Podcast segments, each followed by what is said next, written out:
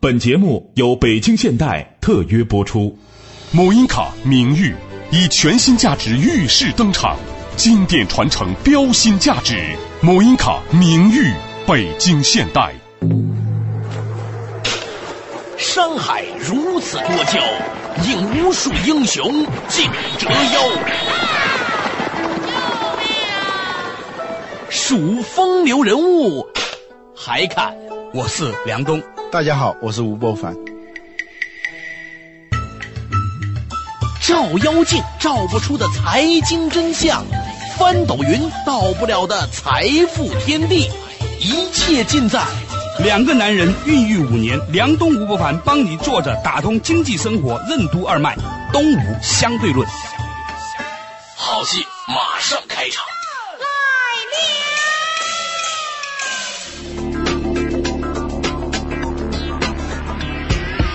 作者打通经济生活任督二脉，大家好，欢迎收听东吴相对论，我是梁东，对面的依然是二十一世纪商业评论主编吴伯凡，伯凡你好，大家好。哎，较早之前呢，我们提到这个话题啊，讲到这个绿色经济席卷全球，这是一轮新的创业的机会，所以呢，就引发了我们下面啊今天的这个半个小时的这个话题啊，关于创业。其实关于创业呢，以前呢我们是聊过这个话题的，需要什么样的创业精神？嗯，不过呢，最近老吴呢正在给他的儿子看一本关于创业的书，哎，到底是本什么样的书呢？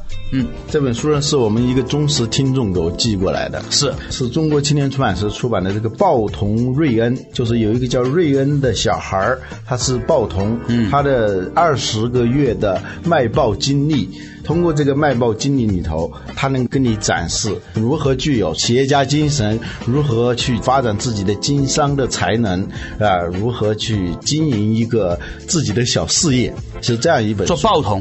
啊，报童。哎，其实说起来，好像巴菲特年轻的时候做过报童。对他这本书里头呢，在前面还列了一个表，列举了几十个政治家、企业家、著名的演员，他们小时候都做过报童啊。呃，有几个可以特别提一下，比如说爱迪生小时候就做过报童啊，是吗？啊，还有美国的开国元勋汉密尔顿也做过报童，还有马丁路德金，还有我们大家都知道的沃尔玛的创始人山姆沃尔顿。也是做过报童的，是啊，现在有了各种的小红帽、小蓝帽、小绿帽以后啊，啊，损失了多少的马丁路德金，损失了多少的爱迪生啊，是吧？为什么许多伟大的人物都曾经做过报童？报童瑞恩如何诠释了企业家精神？为什么做报童能够学会经商的学问？比因乐芬中国服饰有限公司董事长谢秉正的童年经历对他的创业之路有何影响？为什么说创业要从娃娃抓起？欢迎收听《东吴相对论》，本期话题：创业童子功。作者为什么会写这本书呢？他就想探讨一个问题：为什么美国的这么多有成就的人啊，他们小时候都做过报童？哎哎，这话报童对一个人一生的成长有什么样的影响？尤其是作为一个企业家。对，今天我们的话题呢是跟这个创业精神有关的。其实呢，似乎啊，做报童对于一个人的创业呢是一种童子功。某种角度上可以这样看吗？对，做报童实际上你练就的就是一种创业的童子功啊。此话又怎讲呢？呃，前几天啊，我在广东啊，就采访一个老板，他是做服装企业的，是一个很细分的品牌，专门做高尔夫服装的，叫比因诺芬。嗯啊，他这个老板呢叫谢秉正，他就给我讲了他小时候的创业经历。我说你是什么时候开始创业的？他说我读小学的时候就创业了。我当时很吃惊嘛，他一讲我就明白了。对他怎么说？他们家附近呢有那种海产品，嗯，做那个干货，有大人在那儿卖。他在课余时间啊，自己呢也弄一些干货到那个地方去卖。他发现呢，他一摆摊的话，有很多人就来买他的东西。原因呢，就是第一，他是小孩儿，嗯啊，他不会骗人，他连那个 所以小孩儿这种精灵啊，都是不得了，那么强 就利用了你们这些大人的这种童真哈，利用了大人对你的这种信任嘛。对对对，他连称都不会称啊，每次他卖东西的时候。时候都是大人帮他来称，这样呢，别人他就认定你不会骗他，对。至少不会缺斤少两，对。啊，他通过这样一件事情，他就感悟到一个道理，就是你的生意要做得好，第一，首先要获得别人的信任啊，你的整个交易过程呢越透明，别人越愿意跟你做生意啊，而且呢，如果你的交易过程呢，还能够把你的顾客变成你的同盟，他在帮你撑的时候呢，他其实变成你的同盟，对不对？对对对。如果你的顾客成为你的同盟的时候呢，他对你的支持会更大。嗯，后来呢，他说啊，他现在也在读什么 EMBA 了，他 开始堕落了吧？但是呢，他觉得他做生意能够让他从小做大，最根本的就是他小时候练就的那些功夫。啊这叫童子功嘛。啊、当时我就想到这个词“童子功”。对。啊我们现在能够背诵的很多东西都是小时候背的，对对对对后来背的都忘了。啊，基本上一个人如果能够真正把小学学的东西用好的话，啊。以后做个局长、处长写文章，呃应该是没有太大问题对，我们可以套用邓小平同志的话啊。啊，创业要从娃娃抓起。对，就是我觉得童年对一个人的影响真的挺大的，是吧？比如我小的时候，我觉得呀，嗯，我人生这一辈子基本上就是因为两句话，我的外公在我很小的时候讲的两句话对我影响很大。第一句话呢叫“处处留心皆学问”，嗯，第二呢叫“人情练达即文章”。这是朝鲜型的。我我外公引述吧，引述是吧？但是呢，我觉得这两句话基本上就是童子功对啊。后来呢，其实你说我们中医也不懂啊，经营管理也不懂，品牌也不懂，但是你看是吧嗯？你没吃过猪肉，还没看过猪跑吗，是吧？对对以前咱们没做过上市公司，看别人做没做上市公司，后来也能做。嗯所以呢，这个东西呢就叫童子功。今天啊，赶紧收回来，收回来叫作为一个报童的童子功。啊这本书呢叫做《报童瑞恩》，是吧？啊那《报童瑞恩》这本书里面呢就讲到啊，很多后来成为创业家、企业家、大企业家的人呢，童年的时候呢都做过报童，而这个做报童的经历对他们的这个影响非常大啊。请博凡四举两例啊。啊，我们说童子功啊是个笼统的说法啊。我们曾经讲到三 C，首先是性格啊他是创业的性格啊第二要有能力啊第三要有资本，啊。是吧？这三 C，比如说你做一个报童，你虽然是没有很大的资本啊。但是第一，你在通过把报纸卖给别人的过程当中，你获得了很多商业上的一些最朴素、最直接，而且是最深刻的那种知识。啊。这种知识你可能都讲不出来，在这种小的时候养成了某种像习惯一样的知识，这个啊对你的一生的影响很大的。你小时候练就的东西啊，啊。你长大学啊，他总是学不会的，学不像的。所以，所以有个人小的时候撒谎的话呀，我长大的时候那个撒起谎来真是 行云流水？说回来，你举两个例子好吧，在这个书里面的呃，当这个瑞恩呢开始要卖报的时候，他就马上要想到说，我在这个地方到底有多少人愿意订这个报纸，啊是吧？因为他报童他是送报纸嘛，呃，有一种报童呢是在街上卖，对啊啊，这个呢他主要是靠随机应变啊。不有一个笑话说，一个报童拿着报纸卖报卖报，特大新闻，一个儿童骗了六十八个成人，有个人说啊，我来买一张啊，那买了一张，那个小孩继续喊卖报卖报，特大新闻，一个儿童骗了六十九个成人，是吧？这种报童啊，在美国它不是主流的，在美国它是一个社区，嗯，一个社区里头呢，你订这个报纸，他帮你送过去，对。啊，呃，然后你有是一些特殊的服务，比如说退订呐、加订呐、等等这些，他帮你提供服务。对。在美国的这个报童主要是做这样的工作的，所以呢，你首先要有市场调查，嗯，呃，你要看这个社区里头有多少人到底是愿意订这个报纸的，还有你的成本核算，你每天花的时间，你要做计划，嗯，因为你是要读书的嘛，小孩是吧？对？他是利用你上学之前的那点时间，嗯。嗯，你要早起把报纸送过去，这个不算童工，因为他不是整天在干，工作的时间很短，对美国的法律是允许的，嗯。啊，成本核算，还有谈判，嗯，沟通，还有你发现新客户的这种能力，呃等等，在这个过程当中，你是无形当中就学到这样一些以后创业必备的那些知识，比如说，我举一个例子，在里头写到了一个故事，就是如何创新。小孩是想不到创新的，但是他要争取他的客户，他会产生一种本能的反应。对啊、比如说有一天他送报纸送到一户人家的时候，他发现那个报纸并没有取，啊，第二天再送去的时候还没取，他才意识到这家人出门了，嗯啊，等那家人回来的时候，他就跟人家讲说，你这个报纸是可以退订的，如果你不在家的话，你可以告诉我。那个男主人听了就挺感动的，但是说没必要，我出差呢不定期的，随时可能走，随时回来，而且我有收集报纸的这个习惯，我怕一些好的东西漏掉了，所以呢没必要退订。他说那这样，你可以在你的后门再设一个报箱，这样呢我知道你不在家的时候呢，我就把报纸啊就放到后门的那个报箱里头，路过的人就不会知道说你家里头没人了。但这个想法很好，但是后来又出现问题，如果遇到下雨的话，这个报纸就坏了，嗯，是吧？所以每次呢，他又用一个塑料袋把这个报纸包起来，放在那个报箱里头。这其实就是创新啊，就是发现客户的那种隐形的需求，你就提供解决方案，这就是创新。这种知识它是在潜移默化当中，不是谁能够教你的，而且只有小时候学的东西，它能够长大，逐渐逐渐形成一种习惯。嗯，还有一个就双赢思维，这也不是说你上了大学老师才讲啊，你要有双赢思维啊，你赚钱你得让别人赚钱，这个是很抽象的。但是他在卖报纸的过程当中，自然就能够学会这一点。嗯，所以呢，从这个角度上来说呢，大部分的人其实都应该学会做生意的。之所以后来不会做生意，是因为太多啊，像博凡和我啊这种啊，把这个事情变成了术语的人，对对 以至于呢，大家觉得这是一个很复杂的事情，其实一点也不难，对不对？对对就跟学英语一样。你不在外国，一个乞丐他英语也很好。嗯，对啊，一岁半就会说英语了。对呀但是我们成年人，成年人学英语就是学不同版本的英语第一册，他就原因对对对对对，就不停的学，永远学不会。对原因就在没有进入到这种场景当中。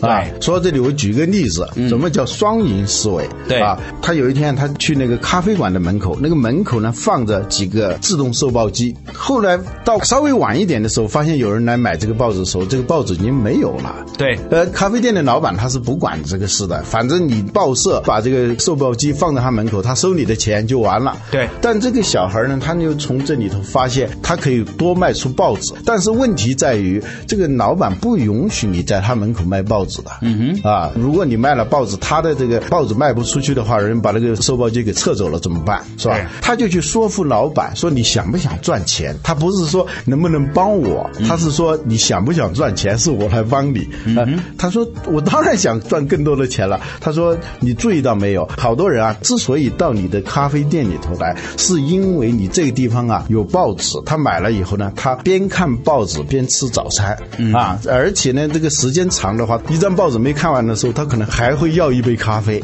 是吧？那老板一听啊，对呀、啊，所以呢，你就应该有卖更多的报纸。如果有时候你报纸不够卖了的话，别人一走到这地方没有报纸，他就走了，也不进你咖啡店了啊。那个老板就觉得这小孩很聪明，他是为我着想。他说那怎么办呢？他说你允许我在你的这个停车场卖报纸，我看一天能卖多少张，这个增加的这个数量呢，你就跟报社说我一天可以又增加多少份，是吧？那你就可以收到更多的钱。那老板就会问他，那你得到什么好处呢？因为你做生意的时候，别人发现如果好处都是自己的，他就会怀疑你有什么阴谋没有，是吧？对。他说我最近呢，我要得一个奖，就是那个卖报比赛的大奖。对你这几天那个售报机没有谈好之前，多卖出去的报纸，算我多卖出的，呃，这样他就可以得到一个奖，可以获得二十五美元的一个奖金。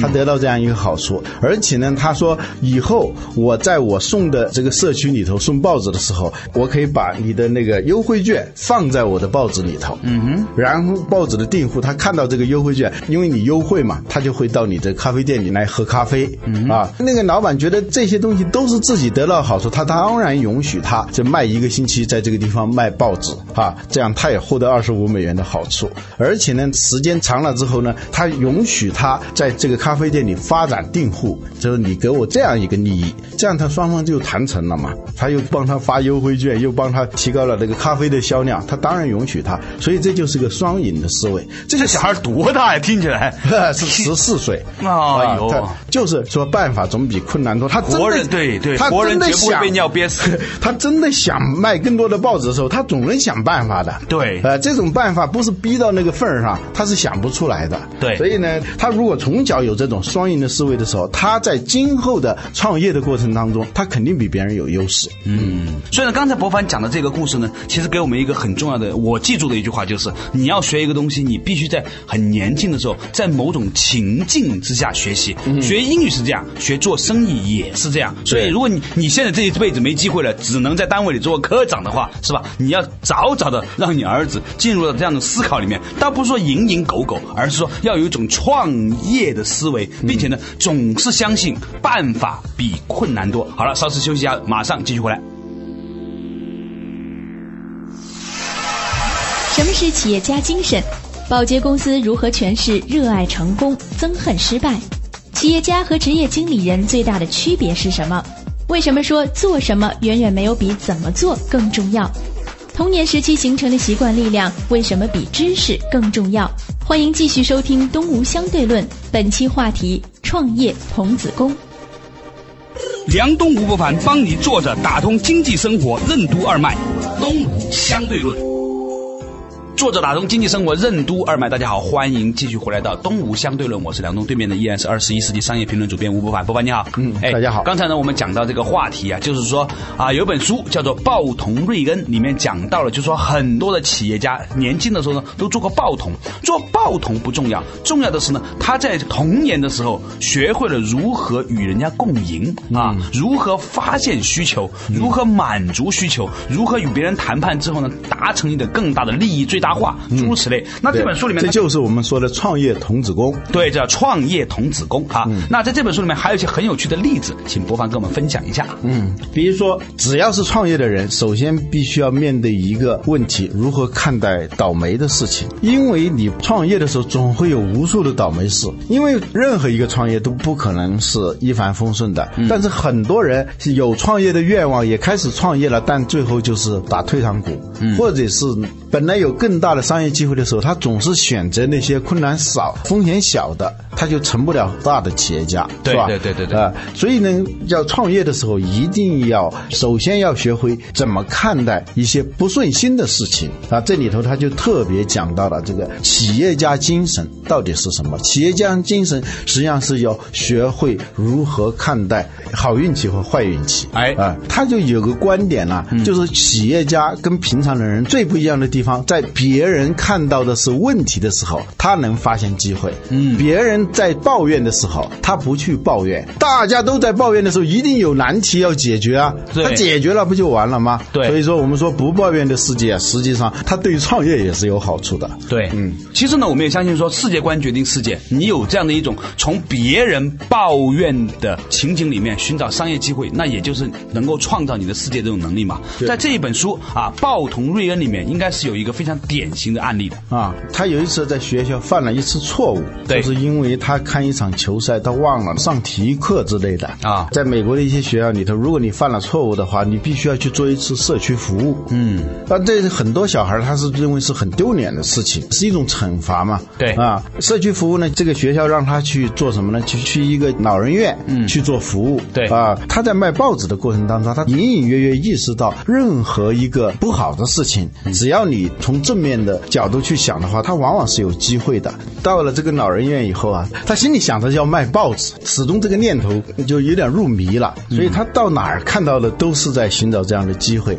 有一个笑话说，那个潘石屹啊，嗯，有一回到新浪去做客，聊完天呢，他出来往外一看，北边的那块地非常开阔啊他说：“嘿，北京还有这么大的一块开阔地，怎么没人来开发啊？”别人告诉他那是北大。就是说，他入迷了以后，看什么都想开发，是吧？对对对有个笑话说，出国三年回来，看见什么圆的东西都想刷一刷，是吧？洗盘子多了是吧？对 对对，对他在进了这个老人院以后，他想到的还是在卖报纸现。在说的已经不是潘石屹了，说回暴徒瑞恩。啊对对对，暴徒瑞恩啊啊，他也是，他有点那不吃不磨不成活嘛，对对他痴迷在这里头了啊，他看谁都像是买报纸的人，是吧？对对对对他发现这些老人其实真的是很想看报纸，但是这个老人院的这个服务啊很不好，美国的人工很贵，估计是是吧？那个他们有的订了那个报纸以后呢，送报的人把它放在门口，一捆报纸就没有人及时的把那报纸分发到各个房间里头去。对而且呢，老年人啊都起得比较早啊起来以后，他如果是能够看到报纸，他就当然很高兴。这个时候很无聊，在房间里头，如果这个时候很早一起来就能看到报纸的话，他们就肯定是忠实读者。由于这个报纸送到这以后，没有人及时的送到他们的房间里头，订报纸的人啊就越来越少。嗯，呃，他发现这个问题以后，他就挨个的就跟他们去谈，说你们如果要订报纸，我负责每天我最早就给你们送报纸，而且负责送到你们的房间里头，这样订报量一下子它有个很高的一个两位数的增长，是吧？呃，就这么一件好像是很倒霉的事情，对呃，他也能够本来的一次惩罚啊也变成了一次商业机会。对对对对，这也是一种创业思维啊！就很多人都是这样，在别人觉得是倒霉的事情上，他恰恰能找到一个商机，找到一个发展的机遇啊，我从这个事情里面看到什么呢？看到了一种扑出去的力量。嗯，就是说，如果你随时随地二十四小时想这个事情的话，哈，你总能在生活里面找到任何东西，把顺境充分利用，把逆境转换为顺境，也要充分利用。对这个东西是什么？其实它不是做法，它是心法。对对对吧？我们以前有一个老师跟我讲说技法，是心法。对啊，你看过《午夜凶铃》那个电影吗？啊有啊，啊里面那个女鬼，那个女鬼就是贞子嘛。嗯我们以前老有一个老师说啊，其实你要做一个事情啊，你要像贞子一样，随时的要像在电视机里面爬出来。嗯，一样的道理，就是说你得往外冲，你得突破那个框框，嗯那个玻璃罩子，对不对？你要往外扑。那么你当有这样的一种奋不顾身的那种感觉。对，这就是所谓的创业家精神。嗯有一些人打了一辈子工啊，永远在单位里面做白领，他四五十岁出来创业都不会成功的。嗯不是为什么呢？根本不是知识，也不是钱，也不是人脉，对恰好就是缺乏这样的一种奋不顾身的冲出去，抓住一切机会冲出去的这样的一种心法。呃，我们记得有一次节目里头也讲到过这种创业的精神里头，其中有一条就热爱成功，憎恨失败。嗯啊，这是郭士拉讲的故事，说在保洁公司里头怎么解释热爱成功，憎恨失败。你在星期五的下午突然发现，在某个州某个品牌的牙膏销量下降了，嗯，你都准备好了星期六、星期天带家人出去旅游的，嗯，但是这个时候你能不能够马上取消这个计划，马上飞到这个州去调查，获得关于这个原因的真实的情况，然后星期一给出一份详细的报告和解决方案。在保洁公司是这样来衡量什么叫憎恨失败、热爱成功的，这就是你说的那种奋不顾身的这种要爬出来的这样一种感觉。对，嗯，所以呢，以前呢，啊，我不信啊，曾经做过一段时间电视节目主持人，当时他们告诉我说，一个好的播音员和一个好的电视主持人的区别在哪里？呃。你看那个美国的那个好的电视主持人，呃。比如说那个拉里金是吧？呃。有个很著名的电视节目主持人嘛，呃。他主持的时候呢，是撑在桌子上，整个脸往前凸的。啊。而你看那些没有热情的播音员，是直勾勾像板寸一样站在那里，呃。跟那个摄像机镜头和那个观众是有某种距离感的，对他不是往前的，所以它没有那种出来的力量。对对所以创业的精神是体现在所有层面上的。对，它实际上是有一个亮度，就是你做一个事情的时候，要求你是做到百分之百，你是做到百分之一百零一，还是做到百分之九十九就百分之九十九，决定你是一个企业家还是不是一个企一个。职业人士啊，对，因为做到百分之九十九，它的目标是什么？一百呃，就要求是一百，我做到那个就成了，或者说我接近那个就成了，这叫职业经理人。对就是完成任务的人，是吧？主动性不够强的，你如果做到百分之一百零一的时候，这个数量差别并不大，对但是它反映的是一种心性。嗯，你的心性不是简单的要把这个事情完成，而是要把它做得好上加好，这样一种心态。如果你有了这个百分之一这样一个要素的话，你的心性品质不一样，那你就是具有企业家精神。那企业家精神简单的说，就是能够做到百分之一百零一的持续的做到百分之一百零一的。那么按照张瑞敏的算法是一点零一的七十次方等于二，就一加零点零一乘以一加零点零一乘七十次就等于二了。所以呢，如果你能够坚持每天都做到百分之一百零一的话，嗯，七十天以后不用一个季度，你就两倍的绩效。对对对，这是企业家精神跟一般人的精神最不一样的。最重要的不是零点零一这个增量，而是它能持续的不断的沉下去。对啊，接着沉七十天。所以这里头讲到企业家精神，还有一个东西就是报童，它跟别的工作最不一样的。比如说你摆个小摊儿卖点什么东西，一下雨你就不摆了，是吧？或者我有点什么事我就取消了，有一搭没一搭，三天打鱼两天晒网也可以。你的目的是赚钱。钱。这个报童呢，他有跟别人最不一样的，他是一周要工作七天，嗯。啊，不管怎么刮风下雨，越是刮风下雨，你的价值越大。对，而且是在星期天，他们因为美国的报纸它是星期天出增刊的，增刊的时候是别人的休息日，是报童的受难日，对。他的那个报纸啊重量要加一倍，哦。一份报纸版数加一倍，但是他背起来呢就是那个重量就要加一呃 double 了，double 这个背的时候是非常难受，他要背着这个报纸挨家挨户的去卖，是吧？平常的人，如果你不经过这种童子功这种训练的话，你持续的做一件事情是很难的，每天都做，而且都是在别人睡觉的时候，你能不能爬起来？有一个企业家就说过，企业家精神其实很简单，就是早晨醒来的时候，你是第一想到的是起床还是再待一会儿，这个分界线就决定了，呃，你是一个平常人还是一个企业家。对，所以呢，创业最大的意义在于哪里呢？它逼迫你去做一件你非常热爱的事情。嗯，如果这个事情你不热爱的话，你无法做到创业。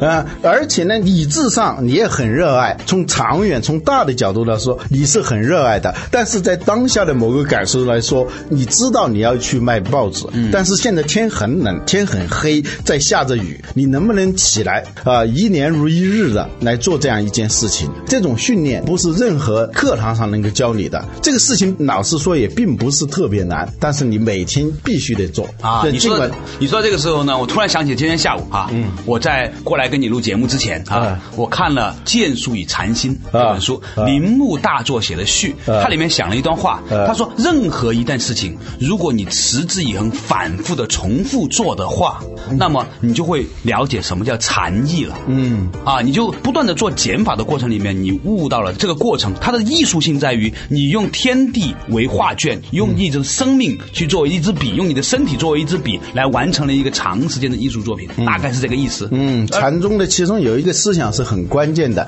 就是做什么远远没有怎么做重要。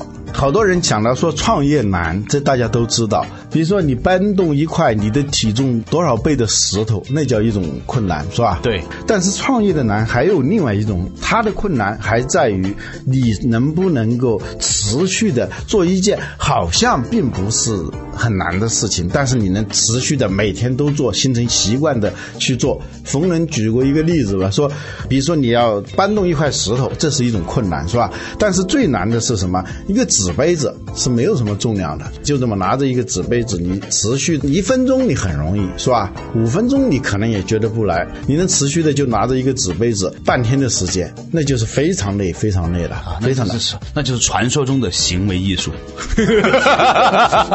创业有时候它真的是一种行为艺术。我们曾经讲过，就是如果你想到的是赚钱，这还不叫创业。创业就是在某种程度上，它要有某种偏执的东西，偏执的那种心性啊、偏执的那种习惯，就从知识、能力和习惯都跟常人的知识、常人的思维习惯不一样的，这才能形成一个企业家精神。报童呢，你要做一个报童的话呢，实际上它最大的意义就在于，在你的世界观、在你的行为习惯还没有成型的时候，把某些创业所必备的知识、能力和习惯注入到你的思维和行为当中去。这样呢，形成它就是用我们平常的话说，就是划入到你的血液当中的一种精神，那是真正有力量的。因为你是凭习惯在做事情，而别人是只是在凭知识、凭理性来做事，那这种力量是不言而喻的。嗯，嗯，实在是太深刻了。好了，感谢吴伯凡。好，下一期同一时间，东吴相对论，再见。本节目由北京现代特约播出。某音卡名誉以全新价值预示登场，经典传承标新价值。某音卡名誉北京现代。